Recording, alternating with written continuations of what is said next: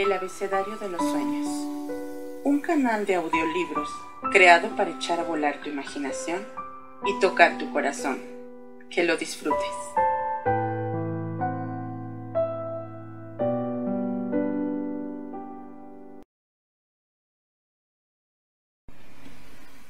Sopa de pollo para el alma. De Jack Canfield y Mark Victor Hansen. Capítulo 6. ¿Cómo superar los obstáculos? Los obstáculos son esas cosas aterradoras que uno ve cuando aparta los ojos de su meta. Henry Ford. Los que hemos vivido en campos de concentración podemos recordar a aquellos hombres que se paseaban por los barracones consolando a los demás, regalándoles su último pedazo de pan. Tal vez hayan sido pocos en número, pero constituyen la prueba definitiva de que a un hombre se le puede arrebatar todo salvo una cosa, su última libertad, la de elegir la actitud que ha de adoptar en cualquier circunstancia, la de escoger su propio camino. Víctor Frank. Fíjate en... Fíjate en que, después de que Fred Astaire hiciera su primera prueba cinematográfica en 1933, el informe del director de pruebas de la Metro Goldwyn Mayer dictaminaba. Incapaz de actuar, ligeramente calvo, puede bailar un poco. Astor conservaba aquel informe sobre la chimenea de su casa en Beverly Hills. Un experto dijo que Vince Lombardi no poseía un mínimo conocimiento de fútbol americano y que le faltaba motivación. A Sócrates lo acusaron de inmoralidad y de corromper a la juventud. Cuando Peter Daniel estaba en cuarto grado de primaria, su maestra, Mrs. Phillips, le decía continuamente que no servía para nada, que era un fruto podrido y que jamás llegaría a ninguna parte. Peter siguió siendo totalmente analfabeto hasta los 26 años. Un amigo se quedaba toda la noche con él, leyéndole un ejemplar de Piensa y Hazte rico. Ahora es el propietario de las esquinas donde solía pelear y acaba de publicar su último libro, Mrs. Phillips. You were wrong. Señora Phillips se equivocó. A Luisa May Alcott, la autora de Mujercitas, su familia le aconsejaba que buscara trabajo como sirvienta o como costurera. Beethoven era muy torpe con el violín y prefería tocar sus propias composiciones en vez de mejorar su técnica. Su maestro le decía que como compositor era un desastre. Los padres del famoso cantante de ópera, Enrico Caruso, querían que fuera ingeniero. Su maestro le dijo que no tenía voz y que era incapaz de cantar. Charles Darwin, el padre de la teoría de la evolución, abandonó la carrera de medicina y su padre solía decirle que no se interesaba por nada más que el tiro, los perros y la caza de ratones. En su autobiografía, Darwin escribe que todos sus maestros, lo mismo que su padre, lo consideraban un niño muy limitado, por debajo del estándar de normalidad intelectual. Un editor de periódicos despidió a Walt Disney por falta de ideas. Además, Disney se vio varias veces en la bancarrota antes de fundar Disneylandia. Los maestros de Thomas Edison decían que era demasiado estúpido para aprender nada. Albert Einstein no habló hasta los cuatro años y no aprendió a leer hasta los siete. Su maestro describía como mentalmente lento, asocial, está siempre navegando a la deriva por sus estúpidos sueños. Lo expulsaron del colegio y le negaron el ingreso en la Escuela Politécnica de Zurich. Durante sus estudios, antes de graduarse, Luis Pasteur apenas fue un alumno mediocre y de entre un grupo de 22 alumnos ocupó el decimoquinto lugar en química. Los resultados de Isaac Newton en la escuela elemental fueron lamentables. Mi hijo es un idiota, decía el padre del escultor Rodin, considerado el peor alumno de la escuela. Rodin fracasó en tres ocasiones antes de poder ingresar en la escuela de arte. Un tío suyo lo consideraba incapaz de recibir cualquier educación. León Tolstoy, el autor de Guerra y Paz, abandonó la universidad de él se decía que no solo no tenía capacidad, sino que no estaba dispuesto a aprender. El dramaturgo Tennessee Williams se enfureció cuando en un premio literario que tuvo lugar en la Universidad de Washington, donde él se había inscrito en los cursos superiores de inglés, le rechazaron una pieza de teatro, Mi Basha. El maestro recordaba que Williams había repudiado no solo la decisión de los jueces, sino también su inteligencia. Los empleados del departamento de frutos secos en las grandes tiendas de Woolworth decían que el propietario no tenía la sensibilidad necesaria para atender a su clientela. Henry Ford fracasó y fue a la quiebra en cinco ocasiones antes de conseguir finalmente el éxito. Baby Ruth, considerado por los historiadores del deporte como el mayor atleta de la historia, se hizo famoso por batir el récord de carreras en un mismo partido de béisbol y el de tiros fuera del campo. Winston Churchill no aprobó el sexto grado. No llegó a ser primer ministro de Inglaterra hasta los 62 años, después de toda una vida de derrotas y reveses. Sus mayores logros los consiguió cuando ya había cumplido los 65 años. Hasta su publicación, en 1970, 18 editoriales rechazaron el manuscrito de Juan Salvador Gaviota, un relato de Richard Bach sobre una osada gaviota. En 1975 ya se habían vendido solo en los Estados Unidos más de 7 millones de ejemplares. Richard Hooker trabajó durante siete años en MASH, una novela sobre la guerra en clave de humor, solo para conseguir que le rechazaran 21 editoriales antes de su publicación. Inmediatamente se convirtió en un bestseller que fue llevado al cine y convertido en serie de televisión con un gran éxito. Jack Canfield y Mark Hansen. John Corcoran el hombre que no sabía leer. Hasta donde John Corcoran recordaba, las palabras se habían burlado de él. En las oraciones, las palabras cambiaban de lugar. Las vocales se perdían en su cabeza en el momento de escucharlas. En la escuela solía quedarse sentado en su asiento, perplejo y silencioso como una piedra, sabiendo que estaba condenado a ser para siempre diferente de los demás. Si por lo menos alguien se hubiera sentado junto a aquel niño para decirle, poniéndole un brazo alrededor de los hombros, no tengas miedo, yo te ayudaré.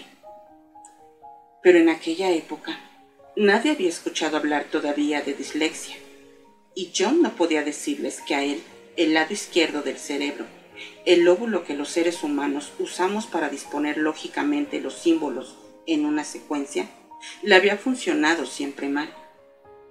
En segundo grado, lo pusieron con los niños retrasados. En tercero, una monja les dio una vara a cada uno de los demás niños, y cuando John se negaba a leer o escribir, dejaba que cada uno le diera un golpe de vara en las piernas. En cuarto grado, la maestra lo llamó para que leyera y dejó pasar los minutos en silencio, uno tras otro, hasta que el niño creyó que terminaría sofocándose. Después lo pasaron al grado siguiente y así sucesivamente. John Corcoran jamás repitió curso. En el último año, a John lo eligieron rey de la fiesta de fin de curso. Se graduó junto a todos los demás y fue la estrella del equipo de baloncesto. Su madre lo besó en el momento de su graduación y no dejaba de hablar de la universidad. La universidad. Solo pensarlo ¡Qué disparate! Finalmente se decidió por la Universidad de Texas, en El Paso, donde podría incorporarse al equipo de baloncesto. Cerró los ojos, respiró hondo y volvió a luchar. En la universidad, John preguntaba a cada uno de sus nuevos amigos qué profesores eran más rigurosos en los exámenes y cuáles hacían pruebas tipo test. Tan pronto como salía de una clase, arrancaba las páginas garabateadas de su cuaderno, por si alguien le pedía ver sus apuntes. Cada noche se quedaba mirando los gruesos libros de texto para que su compañero de habitación no sospechara nada. Se quedaba tendido en la cama, agotado, pero sin poder dormir, incapaz de frenar su chirriante mecanismo mental. Se prometió que, durante un mes, iría a la primera misa del día si Dios permitía que llegara a graduarse. Y se graduó. Cumplió la promesa que le había hecho a Dios. ¿Y ahora qué? Quizá fuera adicto a la incertidumbre. Tal vez lo que más inseguridad le inspiraba, su mente, fuera lo que más debería de haber admirado. Tal vez por eso, en 1961, John llegó a ser maestro. Enseñaba en California y cada día hacía que uno de los alumnos leyera el texto a la clase. Les daba test estandarizados que él pudiera corregir poniendo sobre cada prueba una plantilla perforada que le permitiera ver las respuestas incorrectas y pasaba los fines de semana en la cama, completamente deprimido. Después conoció a Katy, una estudiante de enfermería que obtenía notas excelentes. Katy no era una hoja al viento, como él, sino una roca. Tengo algo que decirte, Katy, le dijo una noche de 1965, antes de que se casaran. Yo no sé leer. Si es maestro, pensó ella para sus adentros, debe de querer decir que no lee bien. No lo entendió hasta años después cuando vio que John no podía leer un libro de cuentos a su hija de año y medio. Katy le llenaba formularios, le leía y escribía las cartas. ¿Por qué no le pedía a ella, simplemente, que le enseñara a leer y escribir? Pero él no podía creer que nadie fuera capaz de enseñarle. A los 28 años, John pidió un préstamo de 2.500 dólares. Se compró una segunda casa la arregló y la alquiló. Después compró y alquiló otra y otra. Su negocio fue creciendo hasta que John necesitó una secretaria, un abogado y un socio. Un día, el contable le dijo que era millonario. Perfecto. ¿Quién se iba a fijar en que un millonario tiraba siempre de las puertas que decían empuje o se detenía ante los lavabos públicos para fijarse de cuál salían los hombres? En 1982, todo empezó a desmoronarse. Sus propiedades empezaron a vaciarse y los inversores a retirarse.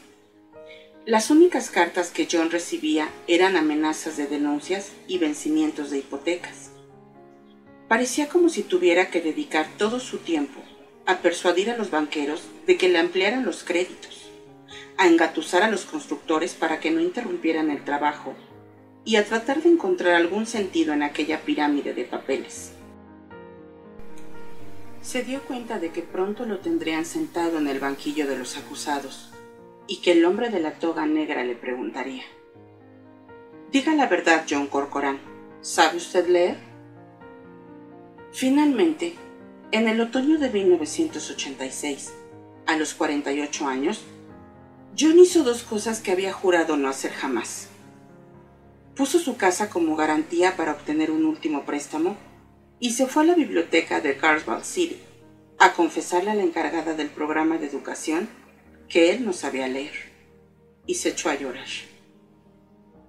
Una abuela de 65 años, Eleanor Condit, fue su maestra.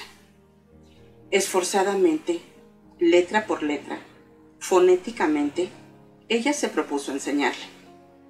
En menos de 14 meses, su compañía inmobiliaria comenzó a recuperarse.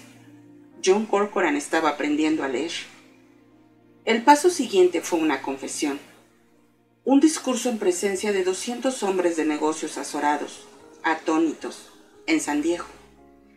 Para conseguir estar completamente curado, debía implicarse al máximo. Se incorporó a la junta de directores del programa de alfabetización de San Diego y empezó a viajar por todo el país pronunciando discursos. El analfabetismo es una forma de esclavitud, clamaba. No podemos perder el tiempo culpando a nadie. Es necesario que nos concentremos en la idea de enseñar a leer a la gente. Leía todas las revistas o libros que caían en sus manos, todas las señales de tráfico que encontraba en voz alta, mientras Katy lo observaba con paciencia. Era tan fantástico como cantar. Ahora, además, podía dormir tranquilo. Un día se le ocurrió una cosa más que podía hacer, por fin.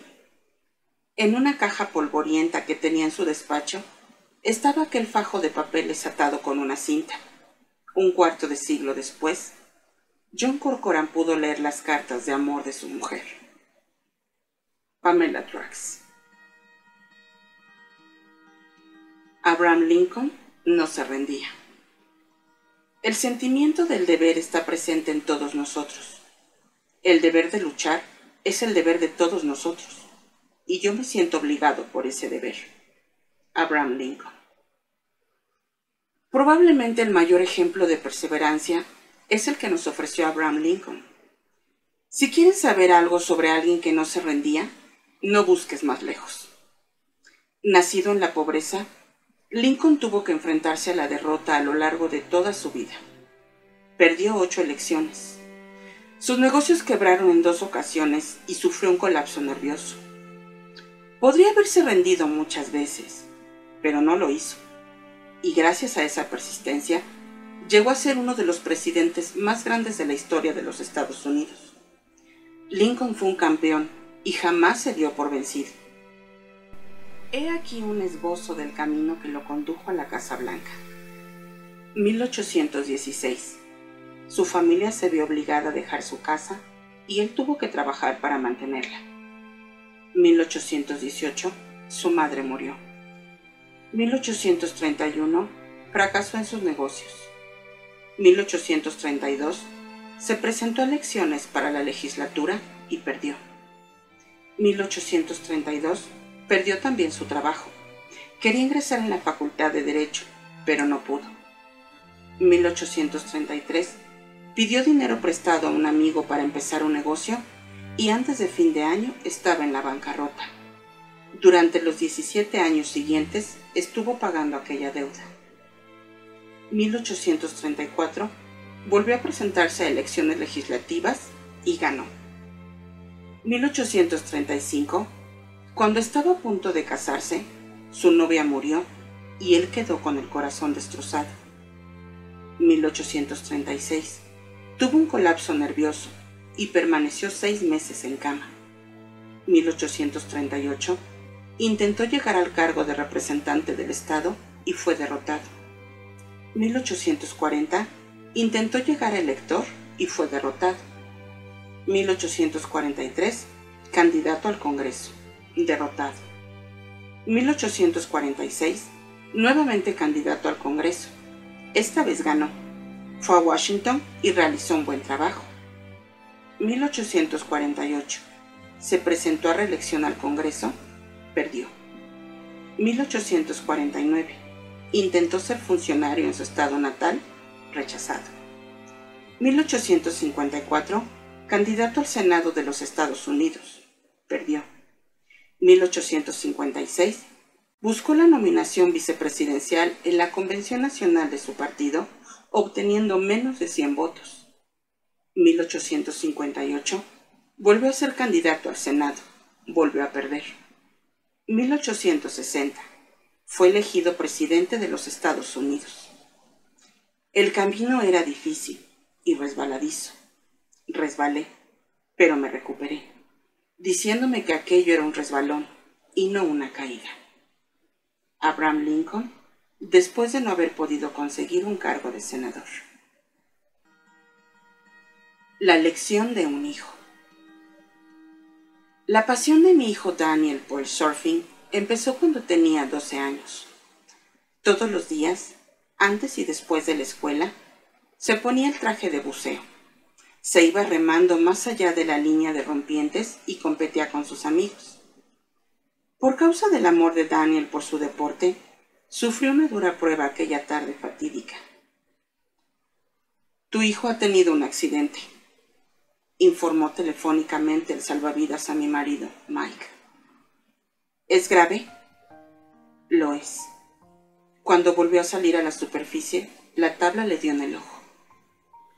Mike lo llevó a la sala de urgencias y de allí lo enviaron al quirófano de cirugía plástica.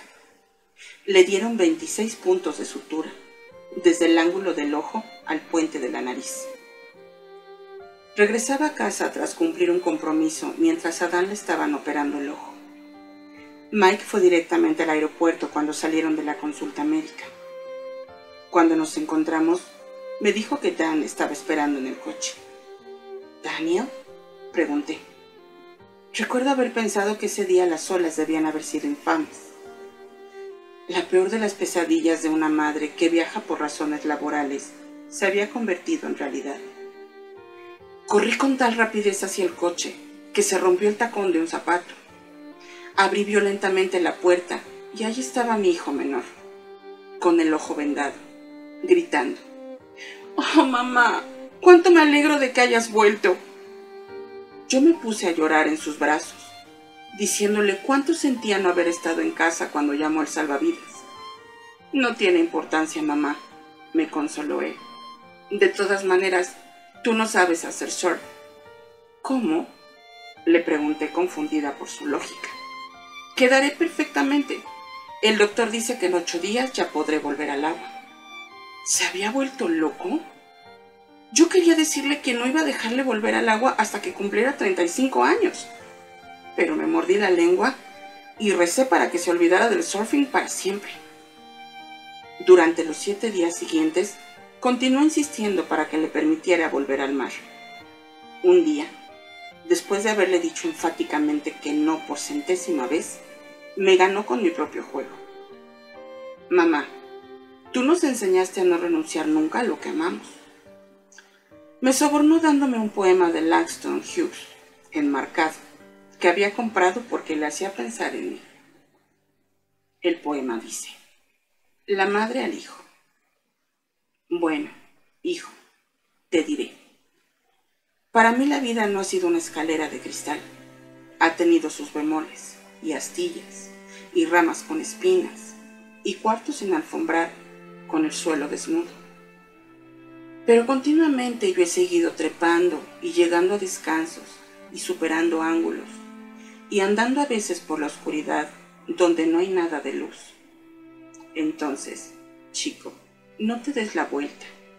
No empieces a bajar los escalones porque te parezcan medio difíciles. No te caigas ahora, porque yo sigo andando, cariño. Yo sigo trepando y para mí la vida no ha sido una escalera de cristal. Di mi brazo a torcer. Entonces, Daniel no era más que un chico apasionado por el surfing. Ahora es un hombre responsable que se encuentra entre los 25 mejores surfistas del mundo.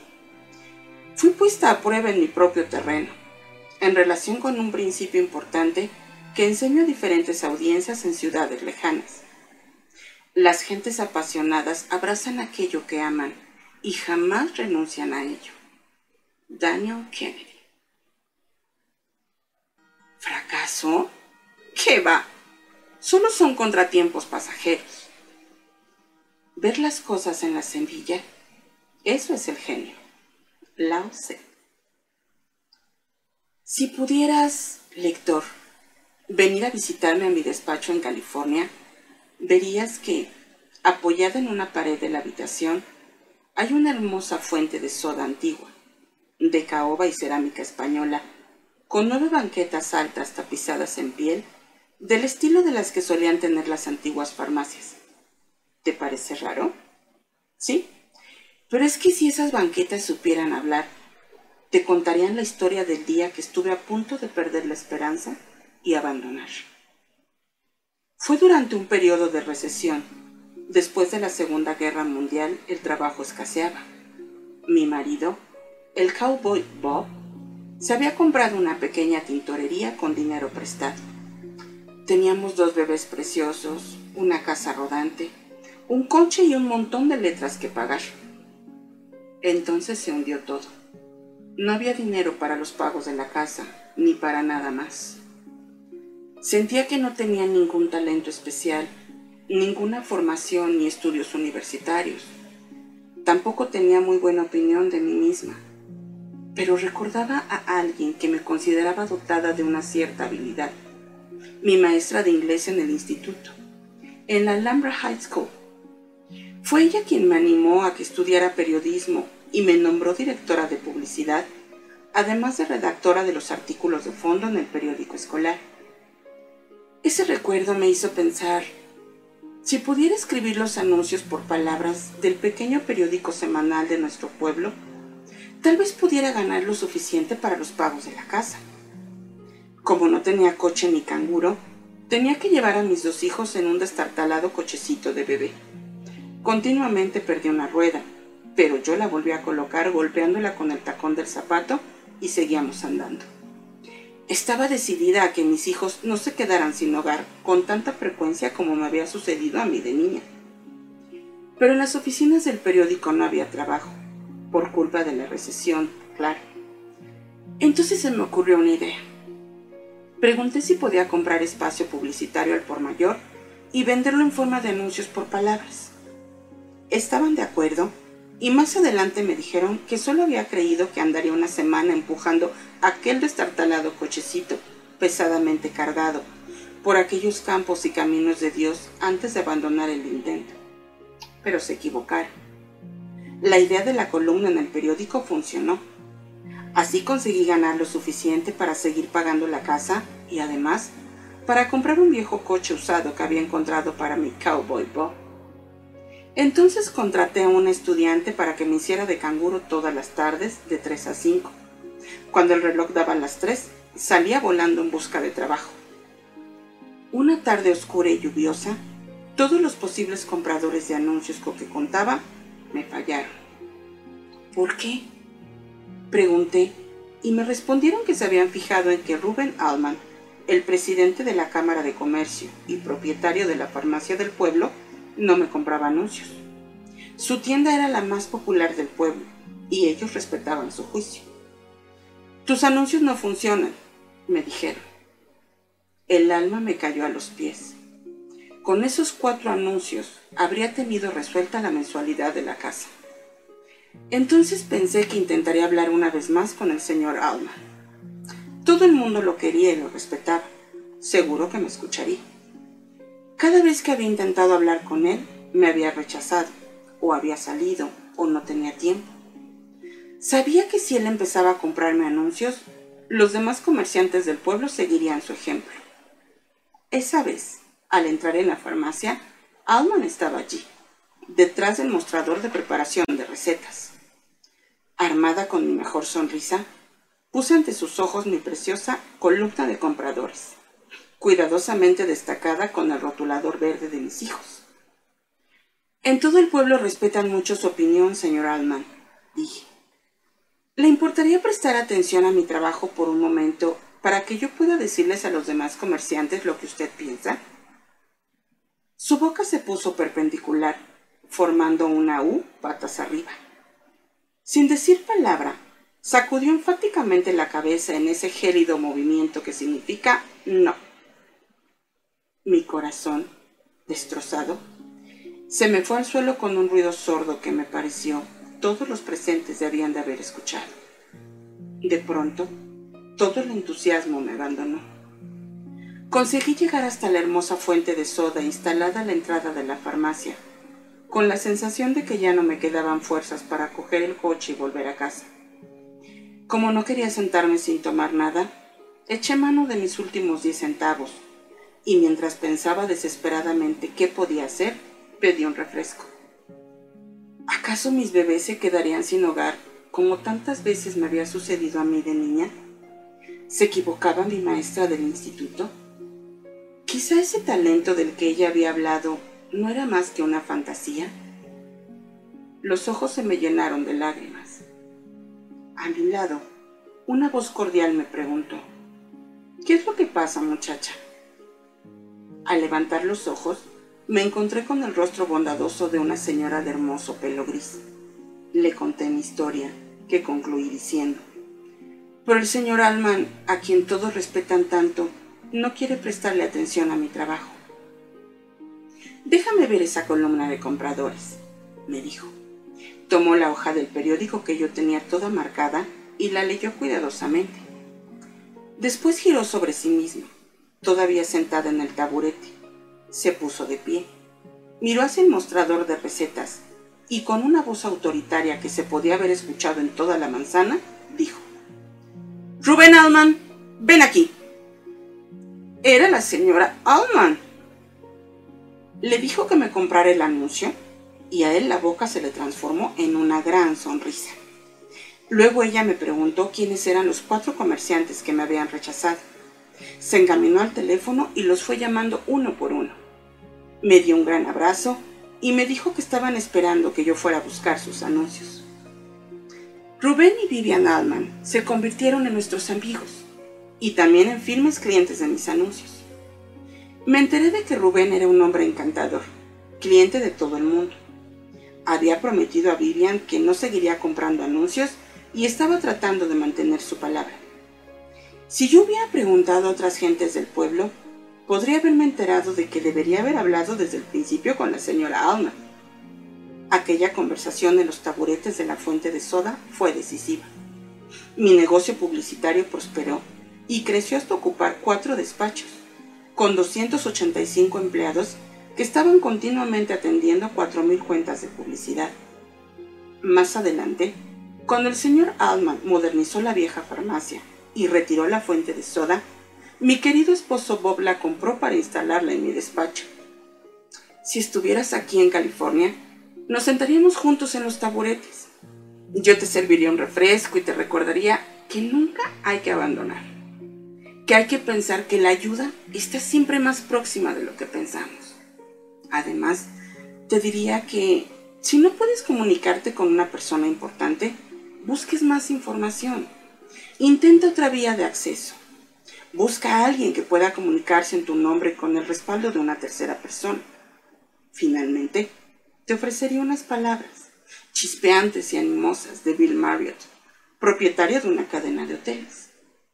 ¿Fracaso? Jamás he tropezado con él. Lo único que he encontrado fueron problemas pasajeros. Dottie Walters. Todo el mundo puede hacer algo. La diferencia básica entre un hombre corriente y un guerrero es que un guerrero se enfrenta a todo como un reto, en tanto que un hombre corriente se lo toma todo como una bendición o como una maldición. Don Juan. Roger Crawford tenía todo lo que necesitaba para jugar al tenis. Solo le faltaban dos manos y una pierna. Cuando los padres de Roger vieron por primera vez a su hijo, vieron un bebé con algo parecido a un pulgar que salía directamente de su antebrazo derecho y un pulgar y otro dedo de su antebrazo izquierdo. Los brazos y las piernas del bebé estaban atrofiados. No tenía más que tres dedos en el deformado pie derecho y una pierna izquierda que más adelante hubo que amputar. El médico dijo que Roger padecía ectrodactilismo, un raro defecto de nacimiento que solo afectaba a uno de cada 90.000 niños nacidos en los Estados Unidos.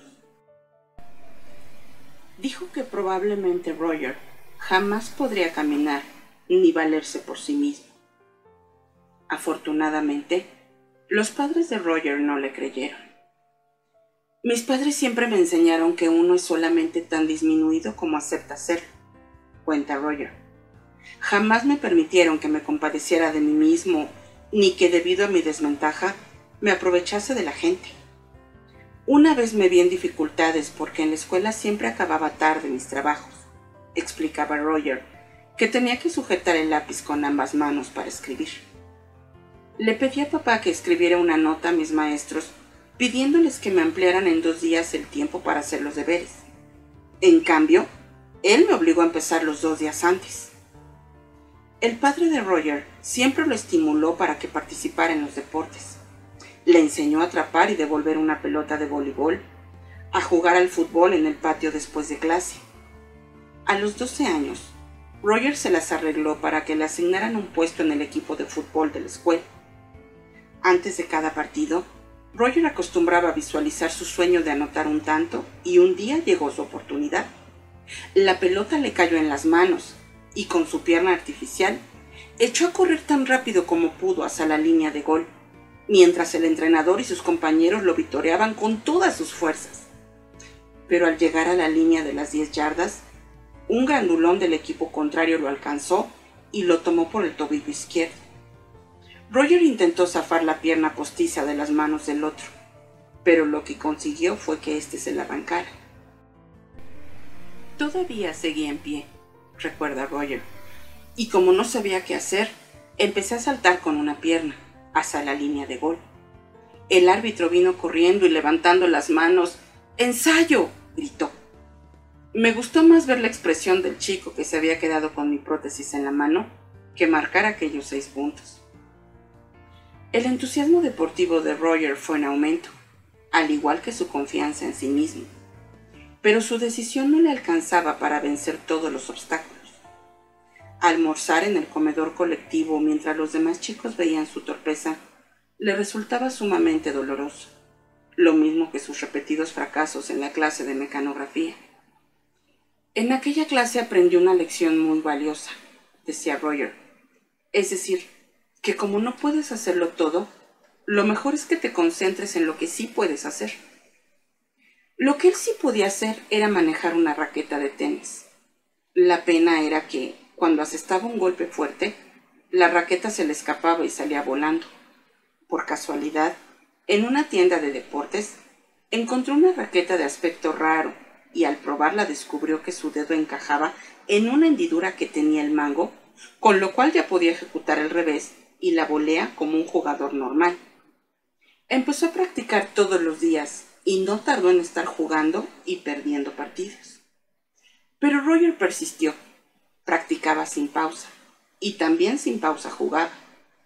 Una operación en los dos dedos de la mano izquierda le permitió sujetar mejor su raqueta, con lo cual mejoró mucho su juego.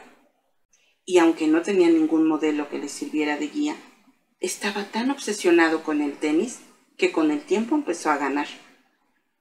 En la universidad siguió practicando y consiguió terminar su carrera con 22 partidos ganados y 11 perdidos.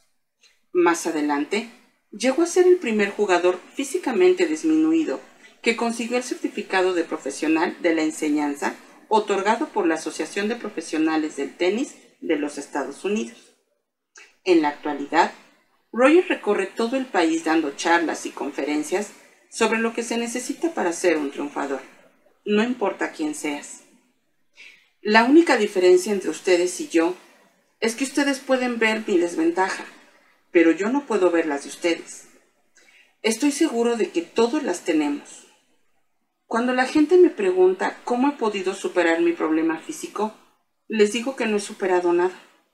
Simplemente he aprendido qué es lo que no puedo hacer, como tocar el piano o comer con palillos, y también, algo mucho más importante, lo que sí puedo hacer, y eso, lo que puedo, lo hago con todo mi corazón.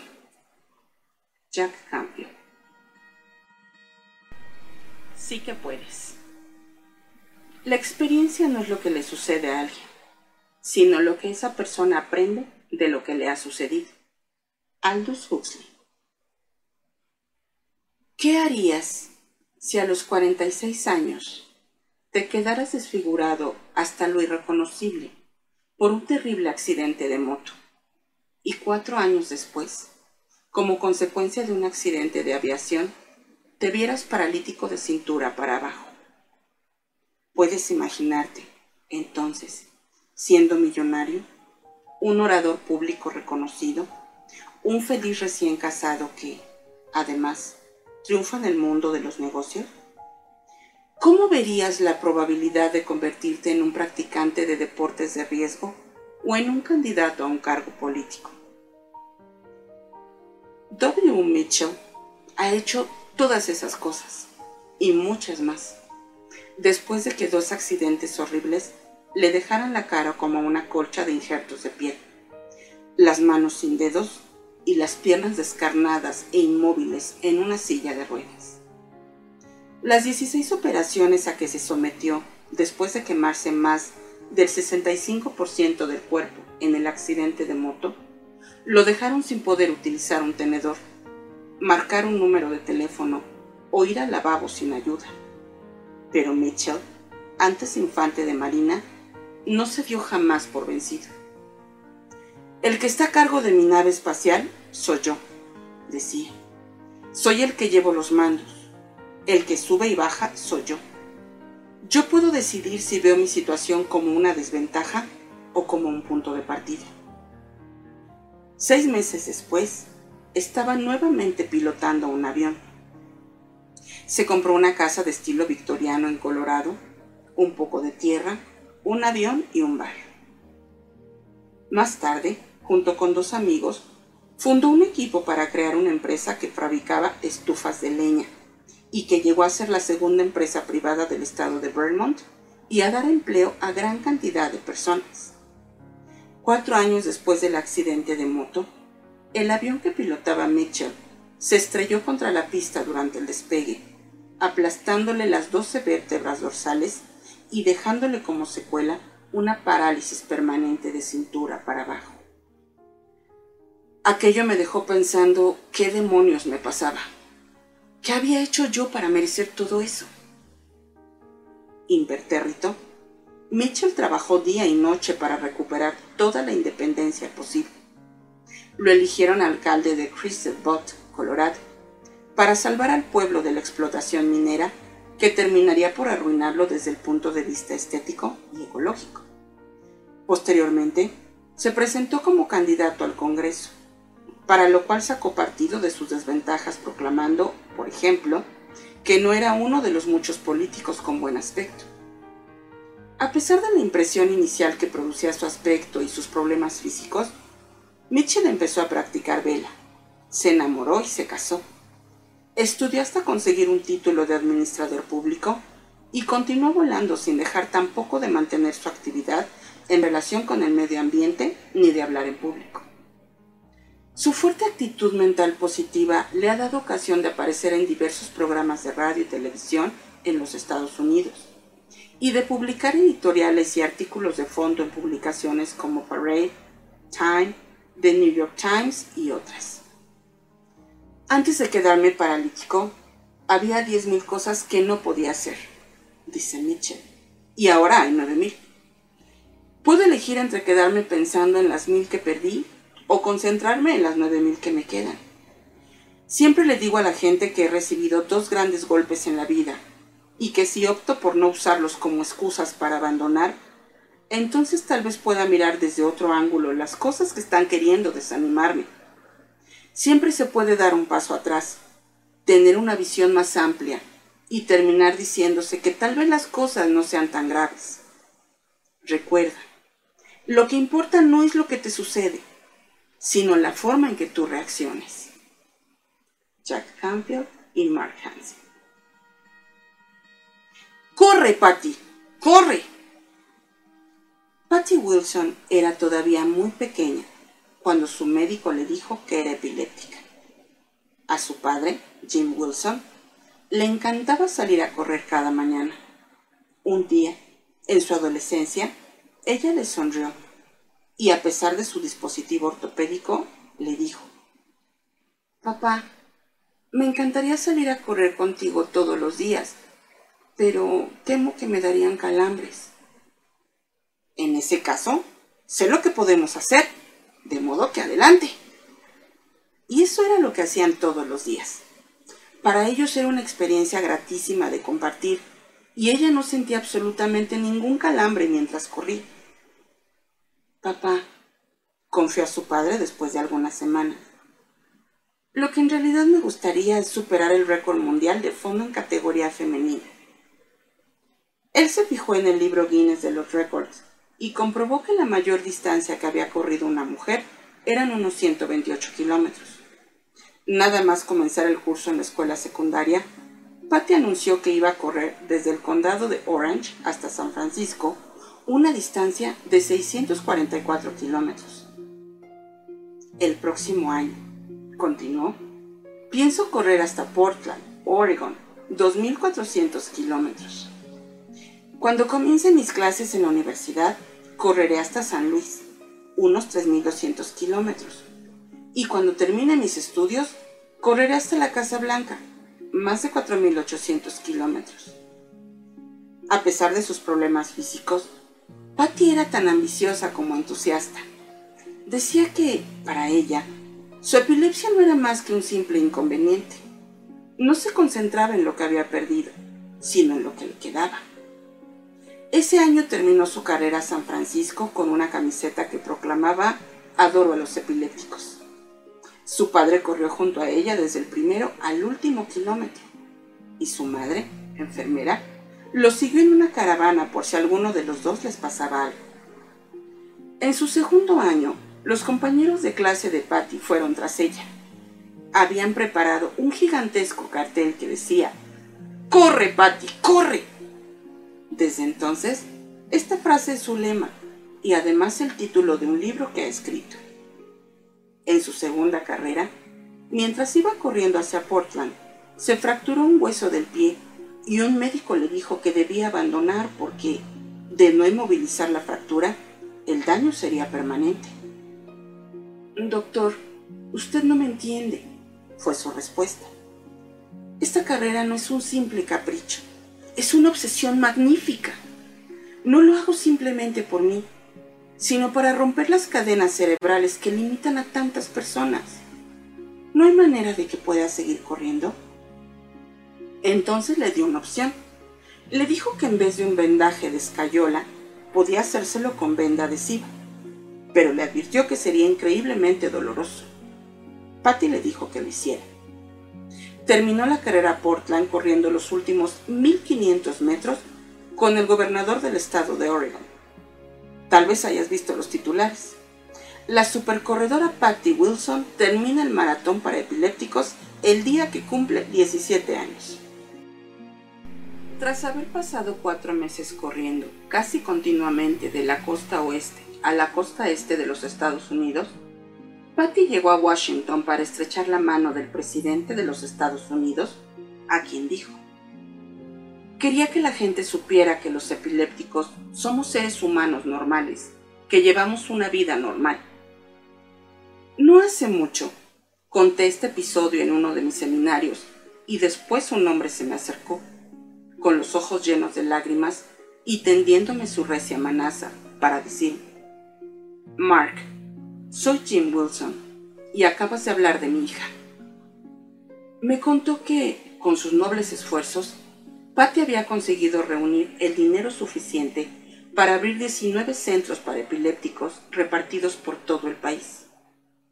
Si Patty Wilson es capaz de hacer tanto con tan poco, ¿Qué no pueden hacer ustedes, los que están perfectamente bien, para superarse continuamente como ella? Mark Hansen. El poder de la determinación. La calefacción de la pequeña escuela rural estaba a cargo de una antigua y barrigona estufa de carbón. Uno de los niños era el encargado de llegar temprano todos los días para encender el fuego y tener caldeada el aula antes de que llegaran su maestro y sus compañeros. Una mañana, al llegar, se encontraron con la escuela ardiendo. A rastras sacaron al pequeño, inconsciente y más muerto que vivo, del pequeño edificio en llamas. Tenía importantes quemaduras en la parte inferior del cuerpo y lo llevaron inmediatamente al hospital. Desde su cama, medio inconsciente, el niño apenas alcanzó a escuchar cómo el médico explicaba a su madre que con seguridad su hijo moriría y que en realidad eso sería lo mejor, ya que el fuego le había afectado terriblemente la mitad inferior del cuerpo. Pero el valiente chiquillo no quería morir y mentalmente tomó la decisión de que sobreviviría. Sin que el asombrado médico entendiera cómo, sobrevivió. Una vez pasado el peligro de muerte, volvió a escuchar que el médico hablaba en voz baja con su madre, diciéndole que como el fuego le había destruido tanto la musculatura de la parte inferior del cuerpo, casi habría sido mejor que muriera, ya que la imposibilidad de valerse de las piernas lo condenaba a ser un inválido toda su vida.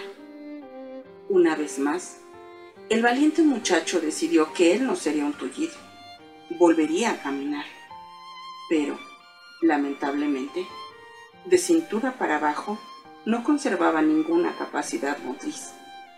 Las delgadas piernas solamente le colgaban del cuerpo, sin raspo alguno de vida. Finalmente, le dieron el alta en el hospital. Todos los días, su madre le masajeaba las piernas, pero él no sentía nada. mas su determinación de volver a caminar era tan fuerte como siempre. Cuando no estaba en cama, estaba atado a una silla de ruedas. Un día soleado, su madre lo sacó al jardín para que respirara un poco de aire fresco, y ese día, en vez de quedarse sentado, se tiró al suelo y poco a poco fue desplazándose, aferrándose al césped, con sus piernas a rastras. Consiguió llegar hasta la cerca de madera blanca que bordeaba el jardín y se levantó con gran esfuerzo, sosteniéndose con los barrotes. Una vez logrado esto, empezó a recorrerla, apoyándose en las estacas blancas una tras otra, con la firme determinación de volver a caminar. Siguió haciendo lo mismo todos los días, hasta que, en su ir y venir, despejó junto a la empalizada un estrecho sendero que rodeaba todo el jardín. No había en el mundo nada que él deseara más que devolver la vida a aquellas piernas. Finalmente, gracias a los masajes de su madre, a su propia y férrea persistencia y a su tenaz determinación, consiguió mantenerse en pie. Después caminó con un andar vacilante, luego lo hizo sin apoyo y finalmente consiguió correr. Empezó a ir a la escuela andando y después corriendo, corriendo por el puro placer de correr. Más tarde, ya en la universidad, se integró en el equipo de corredores. Finalmente, en el Madison Square Garden, aquel joven de quien no se había esperado que sobreviviera, que seguramente jamás podría volver a andar, que jamás podría tener esperanzas de correr, aquel muchacho de férrea decisión, corrió y ganó el campeonato mundial de 1500 metros lisos. Burt Dubin. La fe. Los minusválidos somos gente con mucho aguante. Si no lo fuéramos, no andaríamos por el mundo. Sí, somos gente de aguante. En muchos sentidos, contamos con la bendición de un espíritu y un tesón que no a todos les es dado. Debo decir que esta negativa a aceptar total o plenamente nuestra propia incapacidad se conecta con una sola cosa, con la fe con una fe casi divina. En la sala de recepción del Instituto de Medicina y Rehabilitación Física, sobre el East River, en el 400 este de la calle 34, en la ciudad de Nueva York, hay una placa de bronce que está fijada a la pared. Durante los meses que pasé acudiendo al instituto para el tratamiento, dos o tres veces por semana, atravesé muchas veces la recepción con mi silla de ruedas al entrar y al salir pero nunca me paré para acercarme a leer las palabras escritas sobre esa placa que, según se dice, fueron escritas por un desconocido soldado de la Confederación, hasta que, finalmente, una tarde lo hice. Las leí y las volví a leer. Cuando terminé la lectura por segunda vez, me sentía a punto de estallar, no de desesperación, sino por un resplandor interior que me obligaba a aferrarme a los brazos de mi silla de ruedas. Me gustaría compartir esta experiencia con ustedes. Un credo para los que han sufrido. Le pedí fuerzas a Dios para poder concretar mis logros y Él me debilitó para que aprendiera humildemente a obedecer.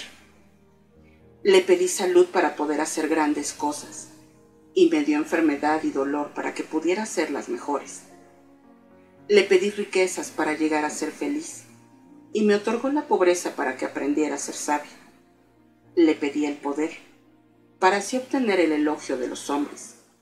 Me concedió la debilidad para que llegara a necesitarlo. Le pedí todas las cosas para poder disfrutar de la vida. Me dio la vida para que pudiera disfrutar de todas las cosas. No conseguí nada de lo que pedía, pero obtuve todo lo que había esperado. Casi a pesar de mí mismo, mis inexpresadas plegarias fueron escuchadas. Soy, entre los hombres, el más ricamente bendecido. Roy Campanella. Salvó 219 vidas. Betty Tisdale es una heroína mundial. Cuando en abril de 1975 volvió a encenderse la guerra en Vietnam, Betty supo que tenía que salvar a 400 huérfanos que estaban a punto de ser arrojados a la calle. Antes, con su exmarido, el coronel y pediatra Patrick Tisdale, un viudo que ya tenía cinco hijos, habían adoptado a cinco huérfanas vietnamitas. Como médico naval de los Estados Unidos en Vietnam en 1954, Tom Dooley ya había ayudado a que los refugiados huyeran de los soldados comunistas. Realmente tengo la sensación de que Tom Dooley era un santo. Su influencia cambió mi vida para siempre, dice Betty.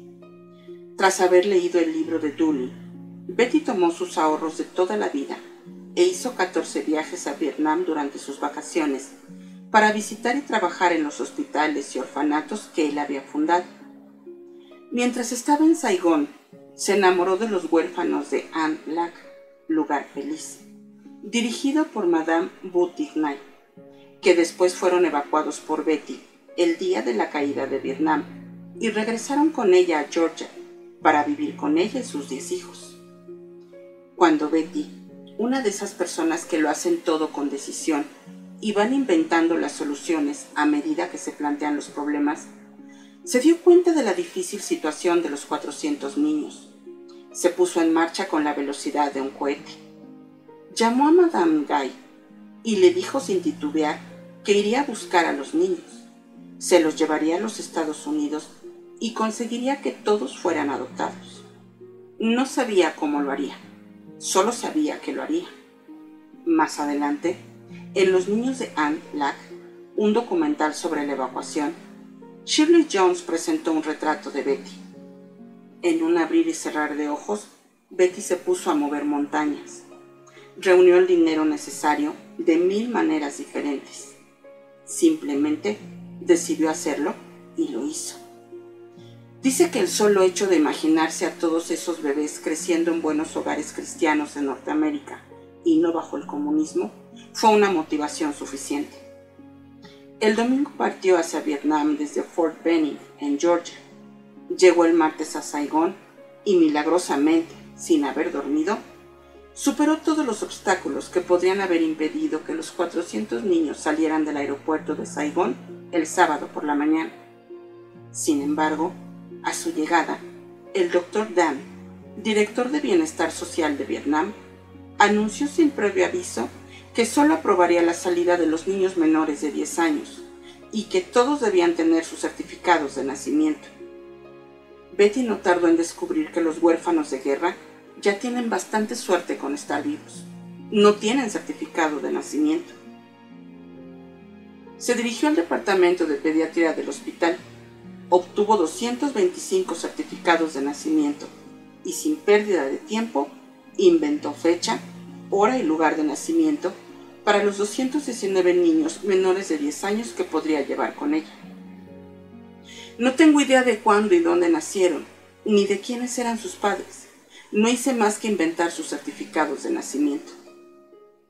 Los certificados eran la única esperanza que tenían de poder partir sanos y salvos de tener un futuro en libertad. Debía resolverlo entonces o nunca. Después necesitaba un lugar donde albergar a los huérfanos una vez evacuados.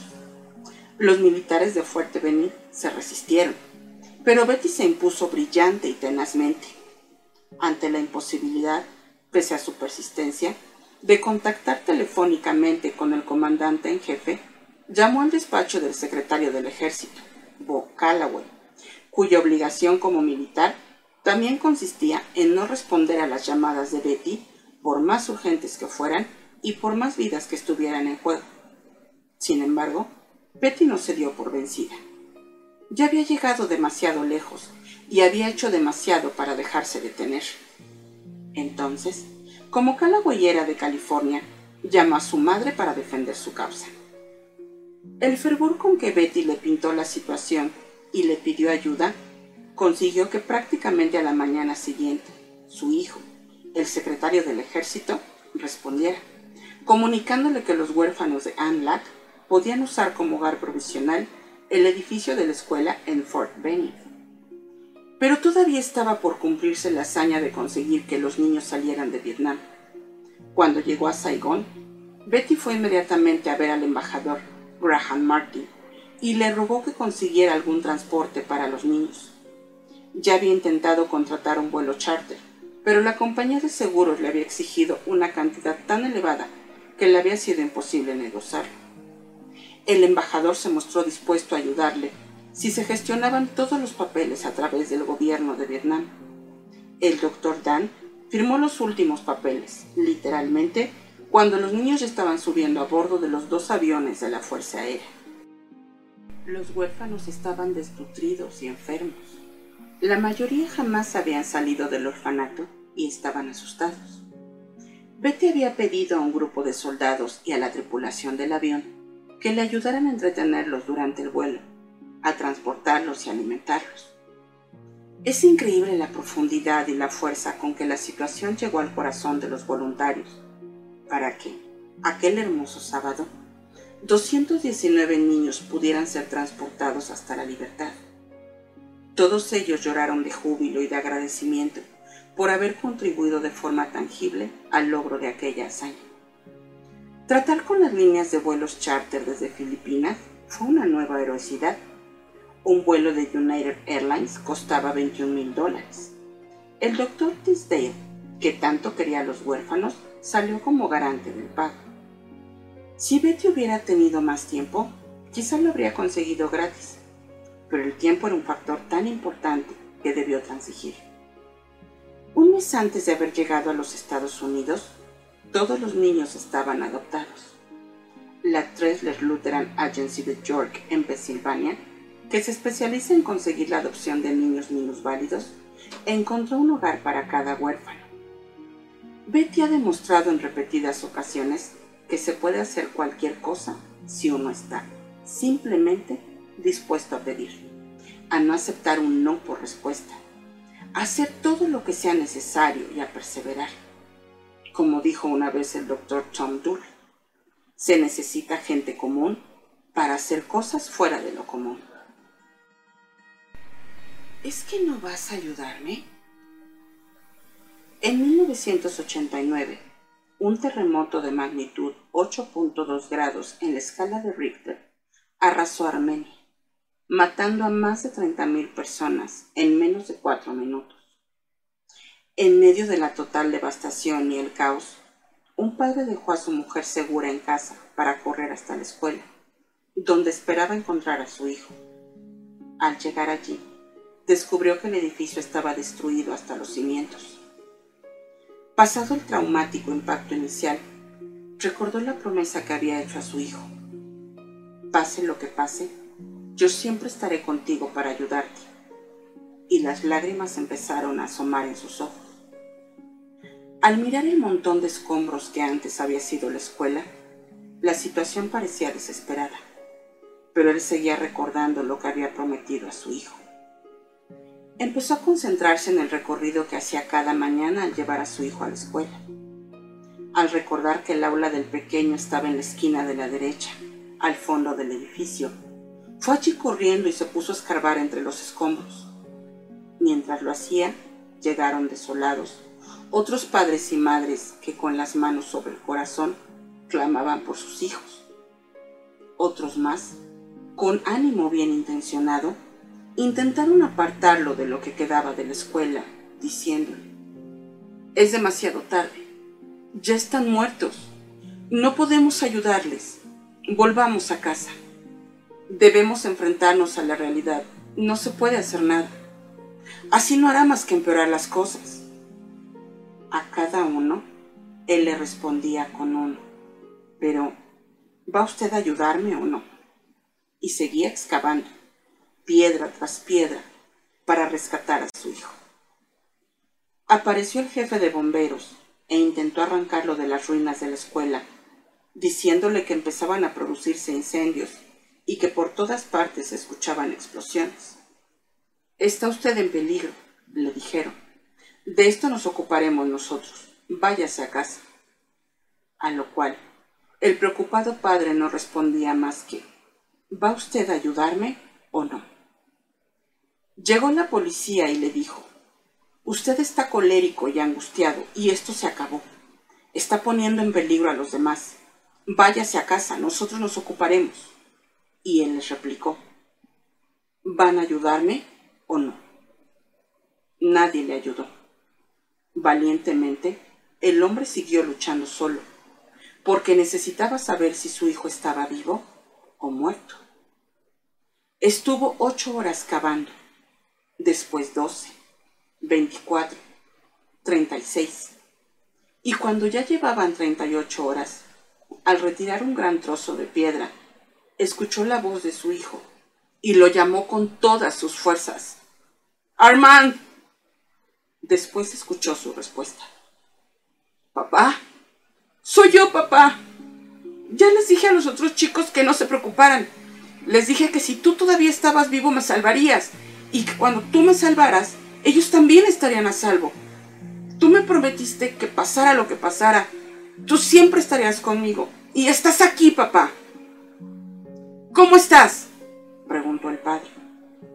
Aquí estamos 14 de los 33 alumnos de la clase, papá. Tenemos miedo, hambre y sed, pero gracias a Dios estás aquí. Cuando se derrumbó el edificio formó una cuña, una cámara de aire que nos salvó la vida. Ven, muchacho, Sal fuera. No, papá. Que salgan primero los demás chicos. Yo sé que tú me sacarás. Sé que pase lo que pase, tú me rescatarás. Mark Hansen. Solo una vez más. Hay una novela inglesa del siglo XIX que transcurre en un pueblecito gales donde todos los años, desde hace más de 500, el pueblo entero se reúne en la iglesia a rezar en Nochebuena. Poco antes de medianoche encienden faroles y entonando himnos y canciones navideñas, recorren varios kilómetros por un sendero en medio del campo hasta llegar a una vieja choza de piedra abandonada. Allí colocan las figuras del nacimiento, con pesebre y todo, y con su sencilla piedad se arrodillan a rezar con sus himnos entibian el aire gélido de diciembre. Todos los habitantes del pueblo que pueden andar están allí. Hay un mito en ese pueblo, la creencia de que si todos los habitantes están presentes la víspera de Navidad y todos rezan con auténtica fe, entonces, y solo entonces, al dar las campanadas de medianoche, se producirá el segundo advenimiento. Durante 500 años han acudido, año tras año a rezar a esas ruinas de piedra, pero el segundo advenimiento nunca se ha producido. A uno de los personajes principales de la novela le preguntan, ¿crees que él volverá a nacer en Nochebuena aquí en nuestro pueblo? No, responde el interpelado, meneando tristemente la cabeza. No, no lo creo. Entonces, ¿por qué acudes todos los años? pregunta el curioso. Ah, ¿y si fuera yo el único que no está allí cuando suceda? Es la sonriente respuesta. Pues sí que es poca la fe que tiene, ¿verdad? Pero alguna tiene. Como dice el Nuevo Testamento, con que solo tengamos una fe de tamaño de un grano de mostaza, será suficiente para entrar en el reino de los cielos. A veces, cuando trabajamos con niños con problemas, con jóvenes en situaciones de riesgo, adolescentes perturbados, adultos alcohólicos o agresivos con parejas, amigos o clientes deprimidos o con tendencias suicidas. En esos momentos es cuando necesitamos esa pequeña brisna de fe que conservaba aquel hombre que cada noche buena regresaba a la ruinosa cabaña de piedra. Solo una vez y nada más. Solo la próxima vez quizás entonces se produzca el gran acontecimiento. A veces, algo nos llama a trabajar con personas que otros han considerado sin solución. Quizá incluso hayamos llegado a la conclusión de que no hay posibilidad de que crezcan ni de que cambien. Es en ese momento cuando, si somos capaces de encontrar la más leve brisna de esperanza, quizá podamos dar la vuelta a la esquina, alcanzar un logro apreciable salvar a alguien que es digno de que lo salven. Por favor, Vuelve atrás, amigo mío, solo esta vez. Hanok McCarthy. Están todos rodeados de grandeza. Úsenla. En Norteamérica hay muchas personas que podrían ser campeones olímpicos, pero que jamás lo han intentado. Yo diría que hay unos 5 millones de personas que podían haberme ganado saltando con pértiga durante los años en que yo ganaba por lo menos 5 millones. Hombres que eran más fuertes, más grandes y más rápidos que yo, pero que jamás tomaron una pértiga ni hicieron el mínimo esfuerzo para saltar por encima del listón. Todos estamos rodeados de grandeza. Es fácil ser grande, porque los que son grandes te ayudarán. Lo más fantástico de todas las convenciones a las que acudo es encontrarme con los más grandes de la actividad que sea, compartir sus ideas, sus métodos y sus técnicas. He visto cómo los grandes especialistas ofrecen sus conocimientos para enseñar a los jóvenes cómo ellos consiguieron triunfar. No se esconden nada y he comprobado que lo mismo sucede en el mundo de los deportes. Jamás olvidaré la vez que yo intentaba superar la marca establecida por Dutch Warmer Dam. Como yo estaba casi 30 centímetros por debajo de su marca, lo llamé por teléfono. Dutch, ¿puedes ayudarme? Le pregunté. Tengo la impresión de no poder saltar más alto. Claro, Bob, ven a verme y te explicaré todo lo que sé. Pasé tres días con el maestro, el campeón mundial de salto con pértiga y durante ese tiempo Dodge me ofreció todo lo que él sabía. Yo estaba haciendo mal algunas cosas y él intentó corregirlas. Para abreviar, que salí ganando 20 centímetros, aquel deportista modelo me regaló lo mejor que tenía. He comprobado que los campeones y héroes deportivos están dispuestos a ayudarte para que tú también llegues a ser grande. John Wooden el gran entrenador de baloncesto de la Universidad de California en Los Ángeles, piensa que lo que se espera de él es que día a día ayude a alguien que jamás puede devolverle el favor y que hacerlo es obligación. Cuando preparaba su tesis universitaria sobre la defensa en el fútbol americano, George Allen presentó un trabajo de 30 páginas que envió a los principales entrenadores de los Estados Unidos el 85% de ellos le contestaron. La disposición a compartir, característica de los grandes, es lo que hizo de George Allen uno de los mayores entrenadores de fútbol del mundo. Los verdaderamente grandes comparten sus secretos. Búscalos, llámalos por teléfono o lee sus libros. Ve a donde ellos estén, ponte en contacto, habla con ellos. Cuando te acercas a los grandes, es fácil ser grande. Bob Richards, atleta olímpico.